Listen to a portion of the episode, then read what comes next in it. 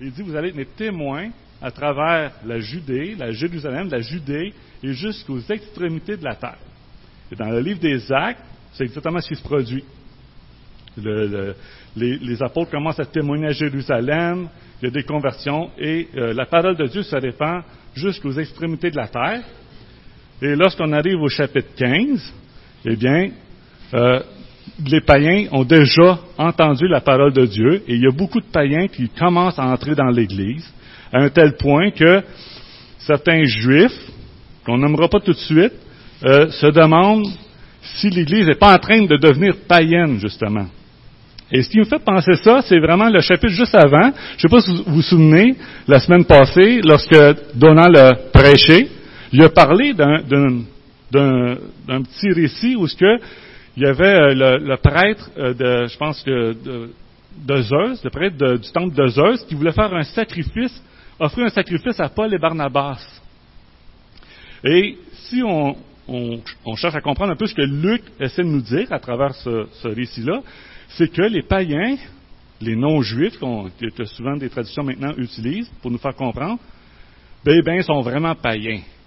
Ils sont idolâtres. Ils, ne comprennent pas que un, veau ou une idole n'a pas créé le ciel et la terre.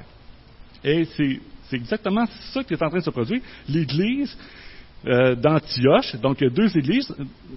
Euh, Donald nous a parlé de deux églises. Une première qui est à Jérusalem, celle qui a été fondée en premier. Et maintenant, il y a une nouvelle église d'Antioche qui est en train de grandir et devenir très importante, mais elle est majoritairement païenne. Et ça, ça cause certains juifs à se dire, on est en train de perdre le contrôle de l'Église. Parce que eux, toujours, ils n'ont pas abandonné cette idée-là. Et ce qui me fait croire ça, c'est qu'ils veulent que, on va le voir, je ne veux pas aller trop vite parce que vraiment je suis en train de l'introduire, c'est qu'ils attendent toujours le retour du Messie pour rétablir le royaume d'Israël. C'est toujours ce qu'ils attendent. C'est ce que les apôtres ont demandé au début à Jésus. Ils ont dit, quand est-ce que tu vas, rétablir le royaume?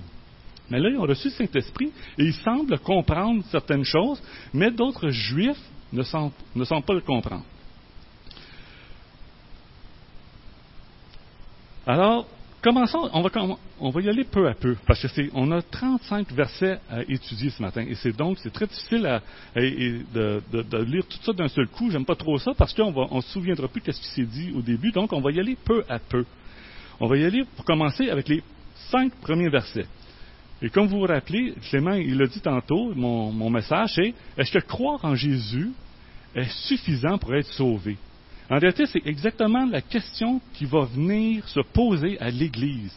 Et il va y avoir un concile, c'est le premier concile de l'Église, où ce vont décider si oui ou non c'est suffisant, justement. Et ça, va changer, ben, ça va déterminer l'histoire de l'Église et la raison pourquoi ça nous s'est rendu jusqu'à nous. Donc, lisons les premiers cinq versets pour commencer, pour introduire le texte de Luc. Quelques hommes venus de Judée enseignaient les frères en disant, Si vous n'êtes pas circoncis selon la coutume de Moïse, vous ne pouvez pas être sauvés. Paul et Barnabas eurent un vif débat et une vive discussion avec eux. Les frères décidèrent alors que Paul, Barnabas et quelques-uns d'entre eux monteraient à Jérusalem vers les apôtres et les anciens pour traiter cette question. Envoyés donc par l'Église, ils traversèrent la Phénicie, la Samarie, en racontant la conversion des non-juifs, et ils causèrent une grande joie à tous les frères et sœurs. Arrivés à Jérusalem, ils furent accueillis par l'Église, les apôtres et les anciens, et ils rapportèrent tout ce que Dieu avait fait avec eux. Alors quelques croyants issus du parti des pharisiens se levèrent en disant qu'il fallait circoncire les non-juifs et leur ordonner de respecter la loi de Moïse. Donc la question se pose. Il y a une question qui se pose, c'est est-ce que croire en Jésus, dans la grâce de Jésus, c'est suffisant pour être sauvé? C'est la première attaque sur une doctrine fondamentale que nous, aujourd'hui, avec les réformateurs, ils ont rétablie. C'est le salut par la grâce seule. remarquez bien, dans mon, dans mon titre, je ne dis pas est-ce que la grâce de Jésus est suffisante pour être sauvé. mais c'est de croire en Jésus-Christ où tout le créneau, tous nos créneaux, tous nos créneaux, euh, est-ce que c'est suffisant pour être sauvé? Et on va voir les réponses des apôtres et euh, des anciens de l'Église de Jérusalem qui vont nous donner pour répondre à cette question. Donc, continuons à lire de 6 à 11. On voit, ils ont envoyé Paul et Barnabas, ils ne prennent pas la question à la légère, ils traitent la question très, très sérieusement, parce que c'est une question d'éternité, c'est une question de qu'est-ce qu'il faut faire pour être sauvé. Ça, parle de notre salut, c'est quelque chose de très fondamental.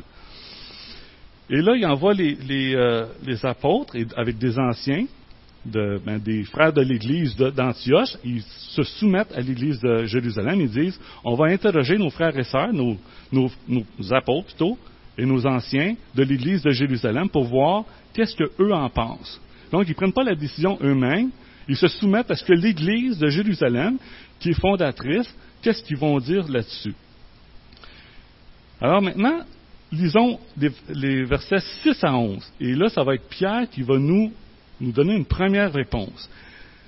Les apôtres et les anciens se réunirent pour examiner cette question. Il y eut une longue discussion. discussion. Pierre se leva alors et leur dit, Mes frères, vous savez que dès les premiers jours, Dieu a fait un choix parmi nous il a décidé que les non-juifs entendraient par ma bouche la parole de l'Évangile et croiraient.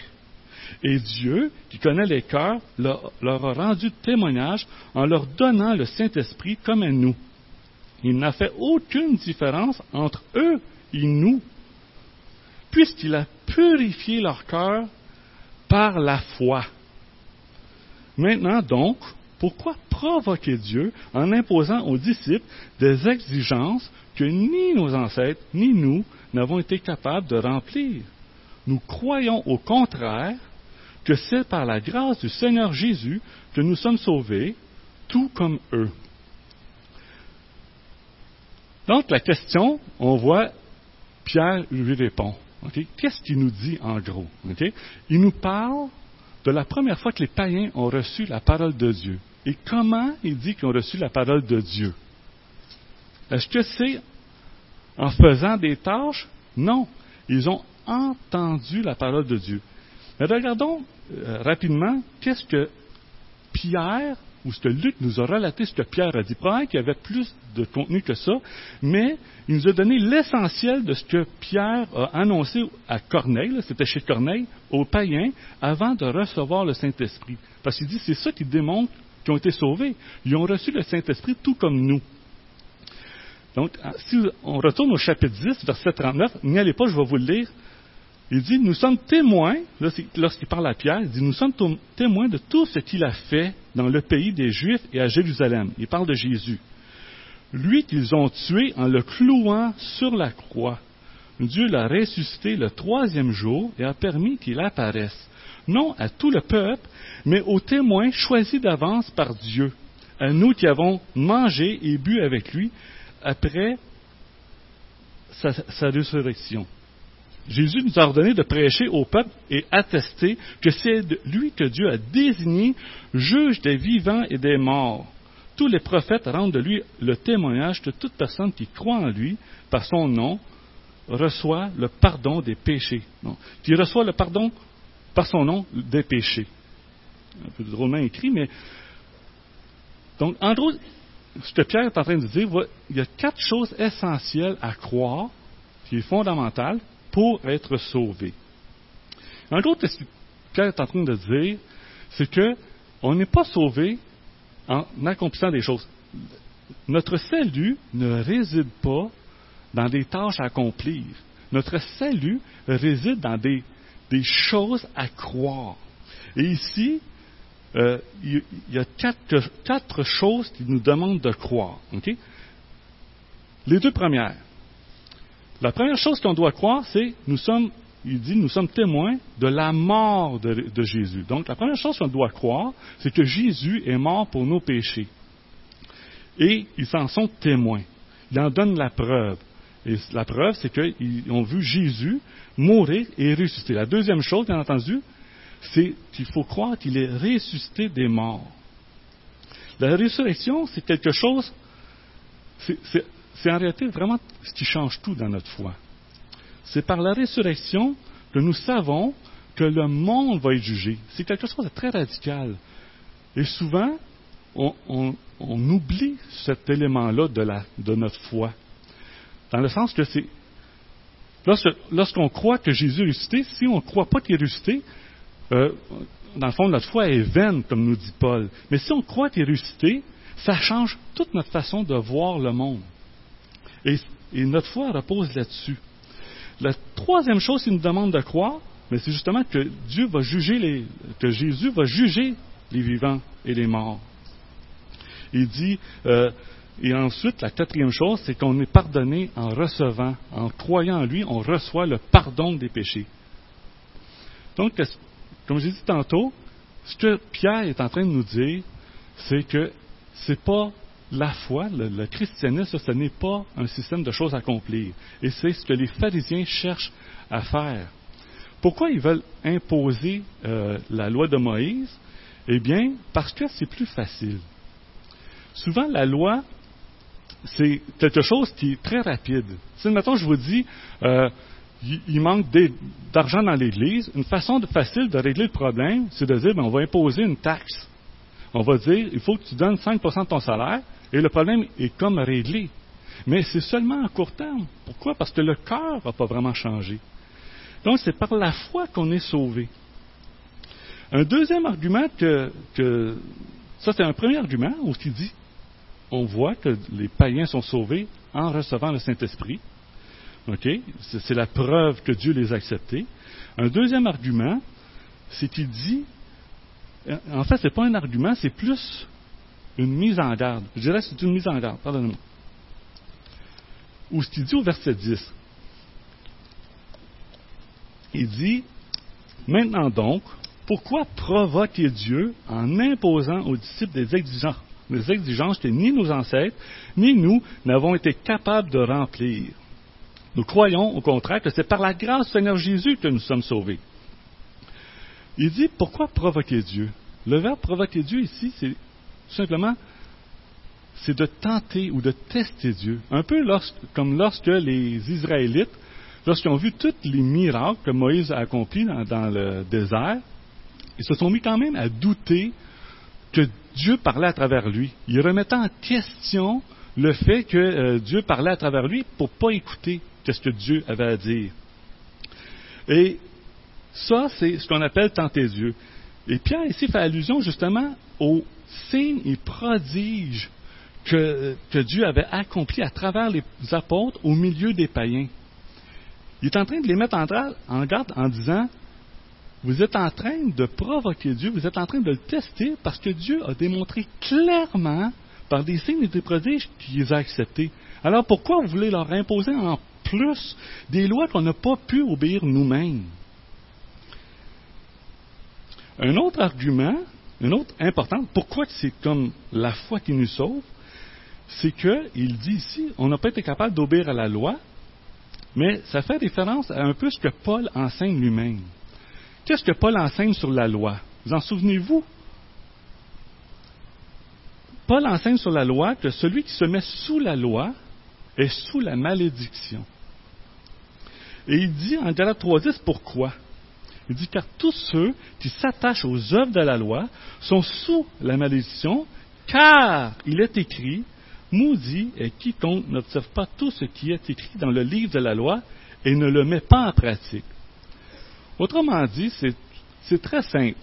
C'est que la loi, par définition et par nature, elle est intransigeante. Tu y obéis, si tu n'y obéis pas, t'es fait. Et laissez-moi vous raconter une petite histoire pour illustrer qu'est-ce que ça veut dire d'une façon plus profonde. Chez nous, on a un stationnement étroit. On peut mettre une voiture juste une en arrière de l'autre. On ne peut pas les mettre une à côté de l'autre. Et un matin, lorsque je devais aller travailler, et qu'on avait deux voitures, ma femme, Monique, elle avait sa voiture et j'avais la mienne, bien, sa voiture était derrière la mienne. Je l'ai donc prise, je l'ai mis dans la rue, et j'ai pris ma voiture et je suis allé travailler. Malheureusement, il était 7 heures moins 6. Et il y avait une loi qui stipulait que je n'avais pas le droit de mettre ma voiture entre 2 heures et 7 heures le matin. Et c'était le 15 décembre et le 15 mars, et on n'était pas tout à fait le 15 mars, mais on devait être vraiment prêt parce qu'il faisait beau soleil, il faisait chaud, il n'y avait pas de neige, et je crois que cette loi-là est là justement pour permettre aux déneigeurs d'enlever la neige pour pas qu'il y ait de voitures dans la rue. Et on a eu une contravention. Donc, on n'était pas content, mais la loi le dit, on était coupable. Il n'était pas 7 heures, il y a une ligne qui trace, c'est 7 heures, avant ça, tu mets ta voiture dans la rue, si tu te fais pogner, parce que même si tu te fais pogner, tu es coupable, mais si tu te fais pogner, tu es coupable et tu dois payer une contravention. Maintenant, si je veux la grâce, je ne me tourne pas vers la loi. Je vais me tourner vers le juge de la loi ou ceux qui, appliquent la loi. Mais si j'allais voir le juge, OK, et je lui disais, Monsieur juge, ça fait trois ans que j'obéis à cette loi parfaitement. Regarde, tous les jours.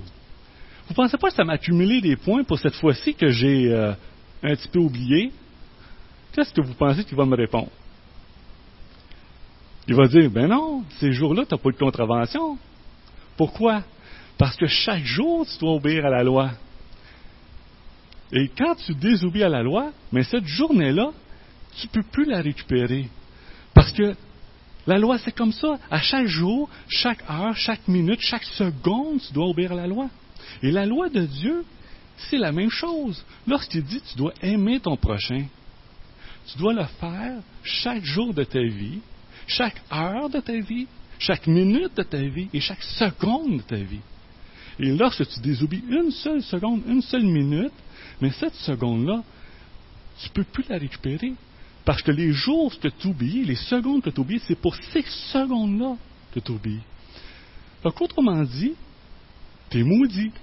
Exactement comme Paul dit. Parce qu'avec la loi, tu peux juste perdre des points, tu peux jamais en. Et c'est pour ça que c'est si important de croire, de se mettre non sous la loi, mais en Jésus-Christ. Parce que lui, il est parfait. Il obéit la loi. Mais justement, parlons de justement cette, justice-là de la loi. Certains ont déjà dit, c'est impossible que Dieu nous demande quelque chose qu'on n'est pas capable d'accomplir. Donc la loi est injuste. Est-ce que c'est vrai ça? La réponse est non. Dieu n'est pas obligé de nous demander ce qu'on est capable ou ce qu'on a envie de faire. Il nous demande ce qui est juste à lui. Et ce qui est juste pour lui, ce qui est normal pour lui, c'est d'accomplir parfaitement la loi. Exactement comme Jésus. Jésus, c'est lui la normalité. C'est lui qui nous montre qu'est-ce qui est être bon. Et être bon, c'est parfait. Comme Dieu l'est. C'est pour ça que la loi ne peut pas nous sauver, elle peut juste nous perdre. En réalité, la loi a été donnée, Paul nous dit, pour mettre comme une grosse loupe sur notre péché. C'est ça son but. C'est nous montrer pas, pas nous, nous, nous condamner, parce qu'on l'est déjà condamné. Mais elle nous montre qu'on est condamné en mettant un gros magnifying glass, là, une grosse loupe pour dire voici, tu es condamné, tu ne peux pas te sauver par la loi. Donc c'est inutile de même essayer, parce que tu es condamné. C'est ce que Jésus nous dit. Celui qui croit en moi est sauvé, mais celui qui ne croit pas en moi est déjà condamné. Parce qu'il n'a pas cru au Fils de l'homme, ou à l'unique Fils de l'homme. Donc on voit que la loi, elle est parfaite, mais un autre problème de la loi, c'est qu'elle nous détourne de Dieu. Parce que, étant dans le péché, comme nous dit Paul, il dit, on est sous le péché, on est, on est sous l'emprise du péché, et la loi, eh bien, euh, elle fait juste prouver ça. Et lorsqu'on oublie à la loi, la loi devient toujours une fin en soi. Autrement dit, c'est qu'on va lui obéir, mais on ne cherche pas Dieu à travers l'obéissance de la loi lorsqu'on se met sous la loi. Ce n'est lorsqu'on se met en Jésus-Christ que la loi nous sert à nous rapprocher de Dieu et à chercher Dieu. Comme dans Hébreu 11.6, où ce que l'auteur nous dit, il dit, Or, sans la foi, il est impossible d'être agréable à Dieu, car il faut que celui qui s'approche de lui croit que Dieu existe et qu'il récompense ceux qui le cherchent. Remarquez ici qu'il ne dit pas qu'il récompense ceux qui font plein de choses pour lui, mais ceux qui le cherchent. Ceux qui le cherchent, c'est ceux qui ont la foi. C'est la même chose. C'est ça qu'il est en train de dire. Parce que Hébreu 11, 6, c'est un, passage, vous vous c'est les héros de la foi. La foi, c'est la même chose que chercher Dieu. Lorsqu'on cherche Dieu, c'est parce qu'on a la foi. Lorsqu'on le cherche véritablement, c'est parce qu'on a la foi. On le cherche parce qu'on l'a déjà vu, mais qu'on veut le voir encore plus. On veut le connaître encore plus. Donc, on voit que le christianisme, ce n'est pas un système de loi, mais un système de croyance. Et ça, tout le monde ici et tout le monde dans le monde séculier ont un système de croyance pour être capable de vivre, pour être capable de se lever le matin et d'aller travailler. Chacun de nous, on a un système de croyance. Sauf que moi, personnellement, et j'espère que c'est la même chose pour vous, je crois que c'est le christianisme est le seul système de croyance qui se tient vraiment. Continuons à lire notre passage. Versets 12 à 21. Maintenant, on va voir ce que Jacques, lui, a à nous dire sur le même sujet. Est-ce que c'est suffisant de croire en Jésus? Lorsqu'on croit en Jésus, est-ce que c'est suffisant pour être sauvé? 12 à 21. Toute l'assemblée garda le silence et l'on écouta Barnabas et Paul raconter tous les signes miraculeux et les prodiges que Dieu avait accomplis par leur intermédiaire au milieu des non-juifs, des païens. Lorsqu'ils eurent fini de parler, Jacques prit la parole et dit, Mes frères, écoutez-moi. Simon a raconté comment dès le début Dieu est intervenu pour choisir parmi les nations un peuple qui porte son nom. Cela s'accorde avec les paroles des prophètes, puisqu'il est écrit Après cela, je reviendrai, je relèverai de sa chute la tente de David, je réparerai ses ruines, et je redresserai alors le reste des hommes cherchera le Seigneur ainsi que toutes les nations appelées de mon nom, dit le Seigneur qui a fait tout cela et, de, et de qui cela est connu de toute éternité. C'est pourquoi je pense qu'on ne doit pas créer de difficultés aux non-juifs qui se tournent vers Dieu, mais qu'il faut leur écrire d'éviter des souillures, des idoles, l'immoralité sexuelle, les animaux étouffés et le sang en effet, depuis bien des générations, dans chaque ville, des hommes prêchent la loi de Moïse, puisqu'on la lit chaque sabbat dans les synagogues. Donc, l'argument de Jacques, c'est quoi? Lui, il appuie euh, Pierre, donc il est d'accord avec Pierre. Il dit, comme Pierre le dit, on voit que les Juifs, euh, les non-Juifs sont sauvés. On le voit clairement. Mais maintenant, non seulement ça, mais en plus, ça a été prédit par les prophètes c'est dans nos Écritures, c'est dans les Écritures saintes, et ce n'est pas un plan B, c'est un plan A. Ça a été prévu depuis toujours que les nations viendraient à Dieu à travers Israël lorsqu'il relèverait la tente, et c'est ce qu'il croit. C'est que Dieu a relevé la tente lorsqu'il a ressuscité Jésus-Christ. Mais Jacques Bon, Jacques, il nous dit qu'il ne faut pas créer de difficultés, et ça, c'est super. Mais sauf qu'il dit ça parce qu'il y a un gros mais qui vient se mettre là. Et ça, ça cause des problèmes à beaucoup d'experts. Ça a l'air de rien, là, mais le petit mais qui est là, là parce qu'il impose quatre choses à s'abstenir aux païens, quand même. Donc, ce sont comme des commandements. Et il dit, bon, en es-tu sauvé par la grâce, par la, foi, ou bien donc il y a des commandements?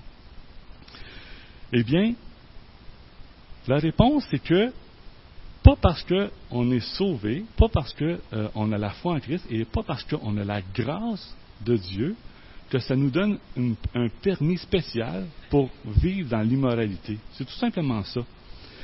Et ce qui est difficile dans, les quatre choses que Jacques nous donne à s'abstenir, les païens, ça c'est nous, hein, les païens c'est les juifs, mais les non-juifs c'est les païens. Et il donne quatre choses à s'abstenir. Et pour nous aujourd'hui, ça peut être un peu difficile à savoir, c'est la première chose, c'est les souillures des idoles. Ça, les souillures des idoles, c'est tout simplement des viandes qui étaient sacrifiées à des idoles dans les temples païens, qui n'étaient pas consommées par les adorateurs et qui ensuite étaient vendues. C'est le restant qui était vendu sur le marché. Et les Juifs ils étaient incapables de manger. C'était des souillures. juste le nom qu'il leur donne, c'était des viandes sacrifiées aux idoles. Il va l'écrire dans la lettre aux païens. Après, vous allez voir qu'il va renommer la chose. Donc, il, fallait s'abstenir des souillures. Et pourquoi que les païens devaient s'abstenir de ça? Pas parce que c'était nécessairement immoral, mais parce que les Juifs, eux, comme il dit, ça fait plusieurs générations que, dans les synagogues, on enseigne que c'est des souillures. Et c'est trop leur demander de suite changer. Autrement dit, on doit faire attention à ce que nos frères et sœurs, des fois, croient fermement que si on fait ce genre de choses-là, ça pourrait les éloigner de Christ. Ça pourrait leur faire perdre la foi en Christ. Et c'est ce que Jacques demande ici. Il dit de faire attention à, vos frères juifs pour communier avec eux et surtout les préserver, de les détourner de la foi à cause que nous, on, sent notre liberté, on use notre liberté et on mange des sueurs des idoles. Et c'est la même chose pour les animaux étouffés par le sang. Les animaux étouffés par le sang et le sang, c'est un peu la même chose. C'est que les animaux étouffés par le sang, le sang, n'était pas vidé et ils ne devaient pas manger des animaux qui avaient du sang dans eux parce que dans Lévitique 17, 11, euh, Dieu a dit aux, Juifs, il leur a dit, vous ne mangerez pas les animaux avec le sang parce que la vie d'un être est dans son sang. Donc pour eux, c'était immoral de faire ça. Et la quatrième chose, qui est d'immoralité sexuelle, le mot c'est pornéa, donc tout le monde connaît, je pense, le mot pornéa, qui nous vient, le mot pornographie et porno aussi, porno ça. C'est vraiment l'impudicité, c'est tout ce qui a rapport avec ce que les Juifs, ben, ce, que Dieu n'a pas enseigné comme étant euh, moralement, euh, sexuellement moral. Et les, non-juifs, eux, il y avait beaucoup de choses qu'ils considéraient comme normaux dans leur société, comme de marier leurs sœurs, leurs frères, euh, aller coucher avec des prostituées sacrées dans des temples sacrés. Jacques leur demande de s'abstenir de ça. Et ici, on croit que ce n'est pas seulement parce que c'est euh, les Juifs qui considèrent ça immoral, mais parce que c'est immoral. Et ça, ça nous dit aujourd'hui qu'on n'a pas plus le droit de vivre dans l'immoralité parce qu'on euh, est sous la grâce. La grâce, ce n'est pas une licence pour vivre dans l'immoralité. Maintenant, finissons notre lecture en lisant les 22 à euh, versets 22 à 35, où ce euh, une décision va être prise, justement, la décision est déjà prise, mais ils vont la mettre par écrit. Alors il parut bon aux apôtres et aux anciens, ainsi qu'à toute l'Église, de choisir parmi eux Jude, appelé Barsabas, et Silas, des hommes estimés parmi les frères, et de les envoyer à Antioche avec Paul et Barnabas. Ils les, changèrent du message les chargèrent du message que voici les apôtres, les anciens et les frères aux frères et sœurs d'origine non juive qui sont à Antioche, en Syrie et en Cilicie. Salut. Nous avons appris que des hommes partis de chez nous, mais sans aucun ordre de notre part, vous ont troublés par leur discours et vous ont ébranlé en vous disant de vous faire circoncire et de respecter la loi. C'est pourquoi nous avons décidé d'un commun accord de choisir des délégués et de vous les envoyer avec nos bien-aimés Barnabas et, Paul, ces hommes qui ont livré leur vie pour le nom du Seigneur, de notre Seigneur Jésus-Christ. Nous avons donc envoyé Jude et Silas, qui vous annonceront de vive voix les mêmes choses. En effet, il a paru bon au Saint-Esprit et à nous de ne pas vous imposer d'autre charge que ce qui est nécessaire vous abstenir des viandes sacrifiées aux idoles, du sang des animaux étouffés et de l'immoralité sexuelle. Vous agirez bien en évitant tout cela à Dieu. Ils prirent donc congé de l'Église et allèrent à Antioche, où ils réunirent l'assemblée et lui remirent la lettre. On en fit la lecture et tous se réjouirent de l'encouragement qu'elle leur apportait. Jude et Silas, qui étaient eux-mêmes prophètes, encouragèrent les frères et les fortifièrent en leur parlant longuement. Au bout de quelque temps, ceux-ci les laissèrent retourner en paix vers ceux qui les avaient envoyés. Toutefois, Silas trouva bon de rester. Paul et Barnabas restèrent à Antioche, ils enseignaient et annonçaient avec beaucoup d'autres la bonne nouvelle de la parole du Seigneur. Donc on voit que la décision est prise et ils ne prennent pas la décision à la légère, ils écrivent une lettre. Et dans ce temps-là, c'est pas facile comme aujourd'hui. On n'écrivait pas juste un petit email, puis on envoie ça, puis c'est fini. Il fallait qu'ils écrivent une lettre, ça prenait un script, ça prenait du papier. Le papier, n'était pas si disponible que ça. Souvent, ils étaient obligés de gratter des parchemins. Et là, ils ont, envoyé cette lettre-là à Antioche. Et Antioche le lut et était bien content qu'il n'y avait pas à se faire circoncire. Et je pense que moi aussi, j'aurais été content. Mais c'était dans ce temps-là, il n'y avait pas d'anesthésie. Hein? C'était comme, euh, c'est assez, euh, assez difficile. Euh, ça pouvait prendre plusieurs jours de, de, de, guérison. Anyway. Donc, qu'est-ce qu'on peut tirer de ce passage-là? Maintenant, on arrive aux applications, Parce que c'est important. Ce que j'aime, moi, j'aime beaucoup les livres historiques. Moi, je trouve que les livres historiques, ça vient nourrir ma foi. Parce que je sais que ma foi ne repose pas dans, comme une foi éternelle, où tu dois croire de toutes tes forces, même si tu n'as pas vraiment de bonnes raisons de croire. La foi, elle se repose sur une historicité. Et les livres historiques, ils sont authentifiés, ils sont, on, sait qu'ils sont fiables, on, les a testés, euh, ils ont été tellement attaqués, dans le fond, ils ont été testés par le monde. Le monde continuellement attaque la Bible et sans arrêt, et elle s'en sort toujours haut la main. Mais trois applications, j'ai pu tirer trois applications euh, de ce passage-là. La première application, c'est de faire attention aux faux docteurs. Il y a deux aspects à ça. Bien entendu, aujourd'hui, ce n'est pas seulement le salut par la grâce qui est attaqué. Une doctrine qui est beaucoup attaquée, personnellement que je considère, c'est le sola structura, les Écritures seules. Autrement dit, c'est que de plus en plus, on cherche à mettre notre foi non dans les Écritures et dans ce qu'on peut croire avec notre raison et être transformé par ça, mais c'est de se fier à nos expériences, de plus en plus. Moi, j'ai, avant de venir à Jésus-Christ, j'étais dans l'ésotérisme. Et l'ésotérisme, c'est juste de ça. C'est toujours, certaines personnes ont un contact particulier avec Dieu, et toi, si tu veux un contact avec Dieu, il faut que tu vives la même chose. C'est une expérience. C'est pas une doctrine que tu dois croire. C'est pas, c'est pas des témoignages que tu dois croire. C'est tout simplement te fier à des expériences. Et je trouve que la Bible elle est très attaquée là-dessus. Une autre attaque, c'est sur l'historicité de la, de la résurrection. Pourtant, beaucoup de chrétiens très sceptiques, des journalistes, des avocats, lorsqu'ils se mettent à étudier et à essayer, dans le fond, ils ne se mettent pas à étudier la Bible pour euh, devenir chrétien, mais ils attaquent l'historicité de, la résurrection et elle est défendue à un point tel qu'ils se convertissent. Ils disent il y a trop d'évidence qui nous prouve que Jésus est ressuscité et euh, il y en a beaucoup qui deviennent chrétiens à travers ça. Donc, il ne faut pas avoir peur de vouloir défendre l'historicité de, la résurrection. Et l'autre aspect des faux docteurs, et ça, ça me vient du fait que les, les, euh, les pharisiens, les croyants issus du parti des pharisiens, qu'est-ce qu'ils ont fait lorsqu'il y a quelque chose qui ne faisait pas leur affaire? Ben, ils ont envoyé leur propre enseignant. Et c'était, on le voit, des faux enseignants.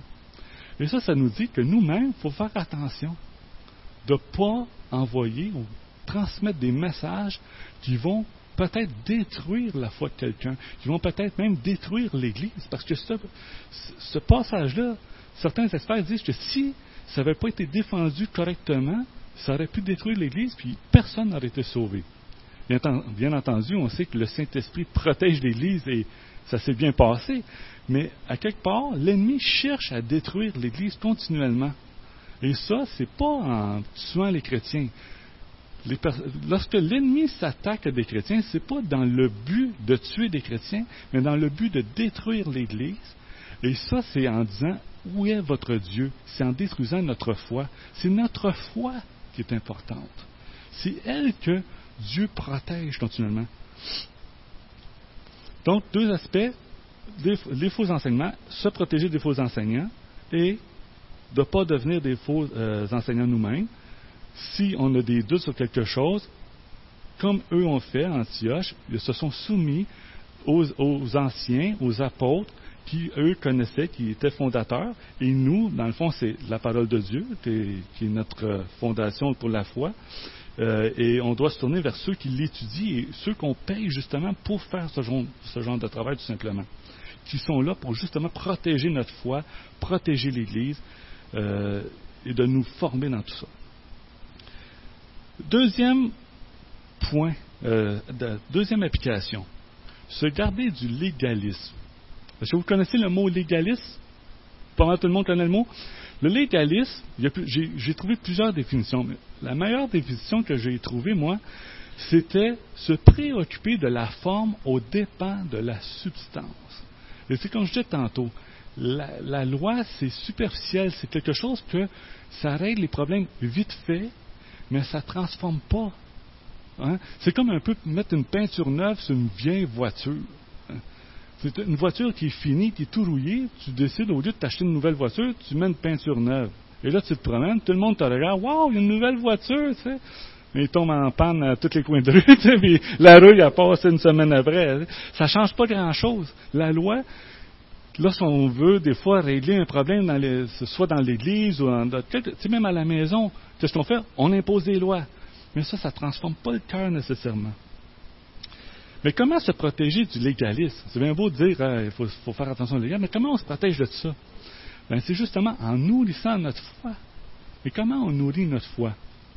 Il y a plusieurs façons, mais pour moi, la meilleure façon, c'est comme j'ai dit tantôt, de défendre et de méditer sur euh, la résurrection.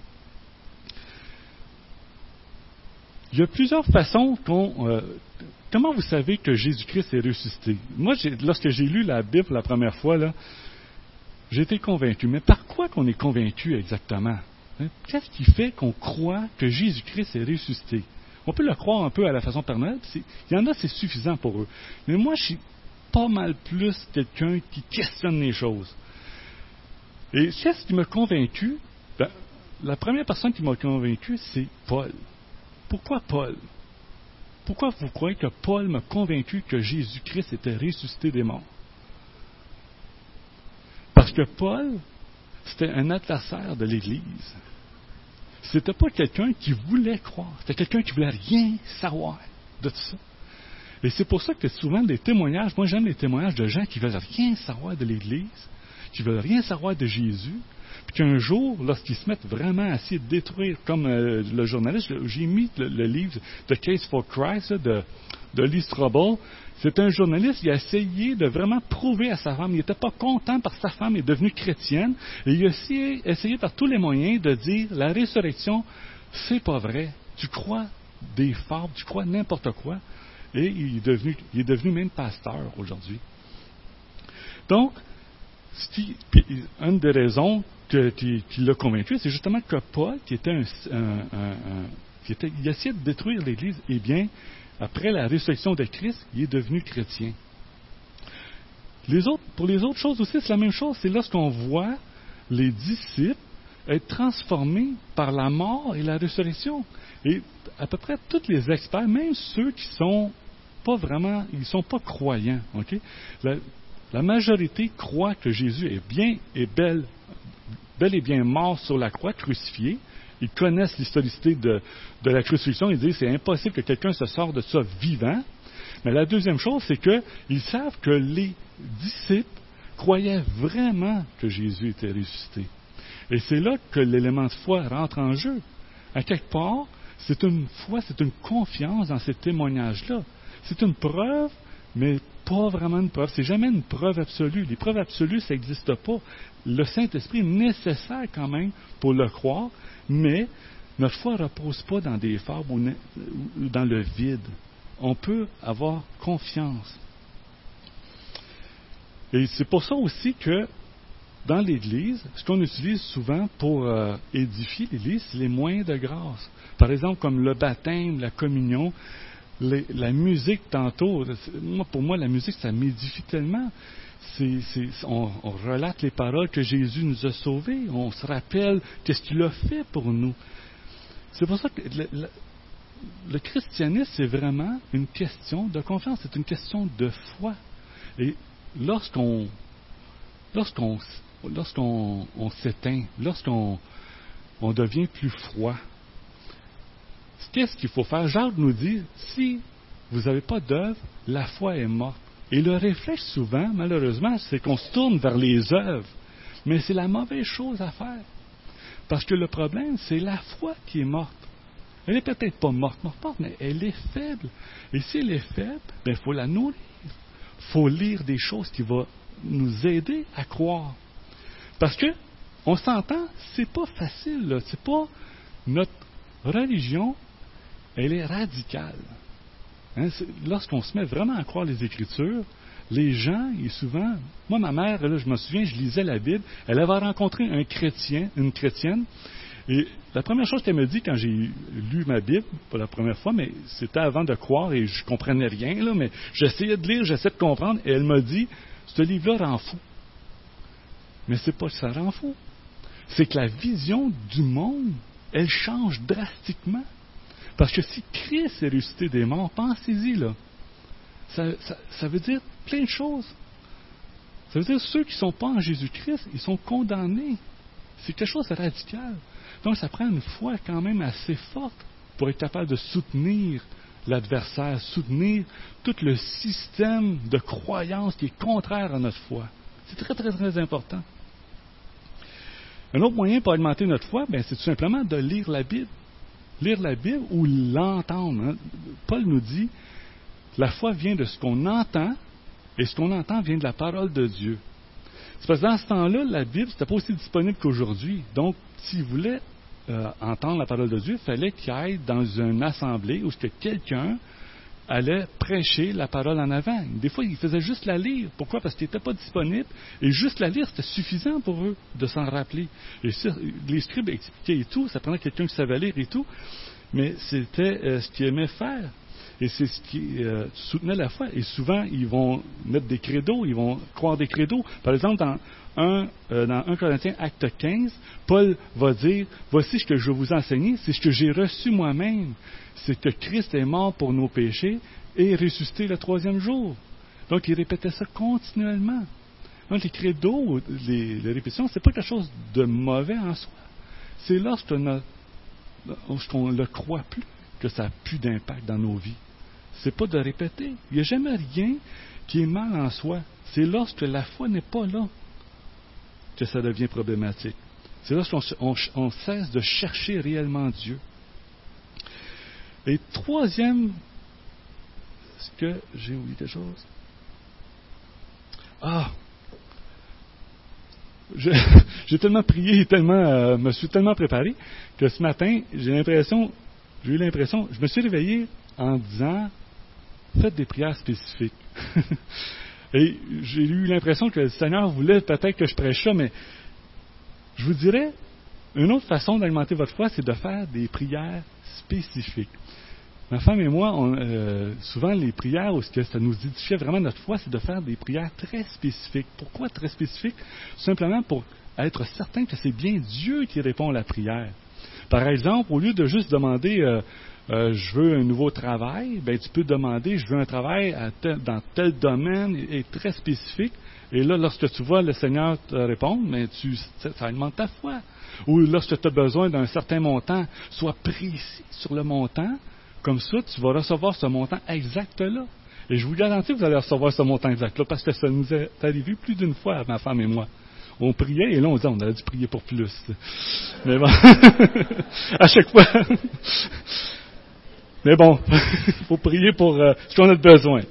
Et euh, dernière application. La dernière application, c'est que c'est le Saint-Esprit qui bâtit l'Église et, et on le voit ici lorsqu'ils disent il a paru bon au Saint-Esprit à nous, c'est que c'est le Saint-Esprit qui a la vraie autorité de l'Église. Euh, c'est le Saint-Esprit qui doit bâtir l'Église et on sait que le Saint-Esprit a inspiré les Écritures. Donc, lorsque on veut connaître la volonté de Dieu, lorsqu'on veut connaître ce que Dieu pense de certaines situations, eh bien, je crois qu'il faut se tourner vers les Écritures. N'oublions pas que euh, tantôt j'ai introduit le, le livre des Actes et une chose que j'ai oublié de vous dire, c'est que le livre des Actes, oui, c'est un livre historique. C'est un livre qui nous explique comment Dieu a bâti son Église. Mais c'est aussi comment Dieu, hein, il a dit à, Pierre, il a dit, sur cette pierre, je t'appelle Pierre, et sur cette, sur cette pierre, je vais bâtir mon Église. Qu'est-ce qu'il est en train de dire? Il est en train de dire que le vieux temple, l'ancien temple, il ne sert plus, il servira plus parce que je vais me construire un nouveau temple c'est à travers des pierres vivantes. C'est à travers les croyants. Et ça, lorsque moi j'étais dans l'ésotérisme et que j'ai lu Acte pour la première fois, j'étais vraiment content parce que je cherchais Dieu, ça faisait longtemps, et je cherchais Dieu de toutes sortes de façons. Et j'avais jamais regardé vraiment la Bible. Je pensais vraiment pas trouver Dieu dans la Bible. Mais lorsque j'ai vu que le Saint-Esprit était donné, que le, que le, Seigneur voulait vraiment venir habiter dans nos cœurs, j'étais vraiment, vraiment content, j'étais joyeux. Et ma vie, elle a changé à partir de là, parce que ça a changé complètement ma vie. Et comme dit 2 Corinthiens 6, 16, il dit en effet, vous êtes le temple de Dieu, vivant, comme Dieu l'a dit, j'habiterai et je marcherai au milieu d'eux, je serai leur Dieu, et ils seront mon peuple. Finissons en priant.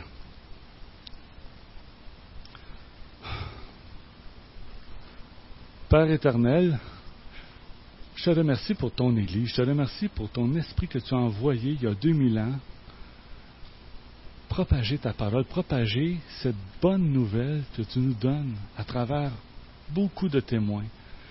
Je sais en étudiant l'histoire de l'Église qu'il y a beaucoup de sang qui a coulé pour que ce beau message nous parvienne, Seigneur. Non seulement ton sang a coulé, mais le sang de ton Église, le sang de tes martyrs, Seigneur. On fait en sorte que ça nous est parvenu. Et ton Saint-Esprit, Seigneur, merci pour ton Saint-Esprit.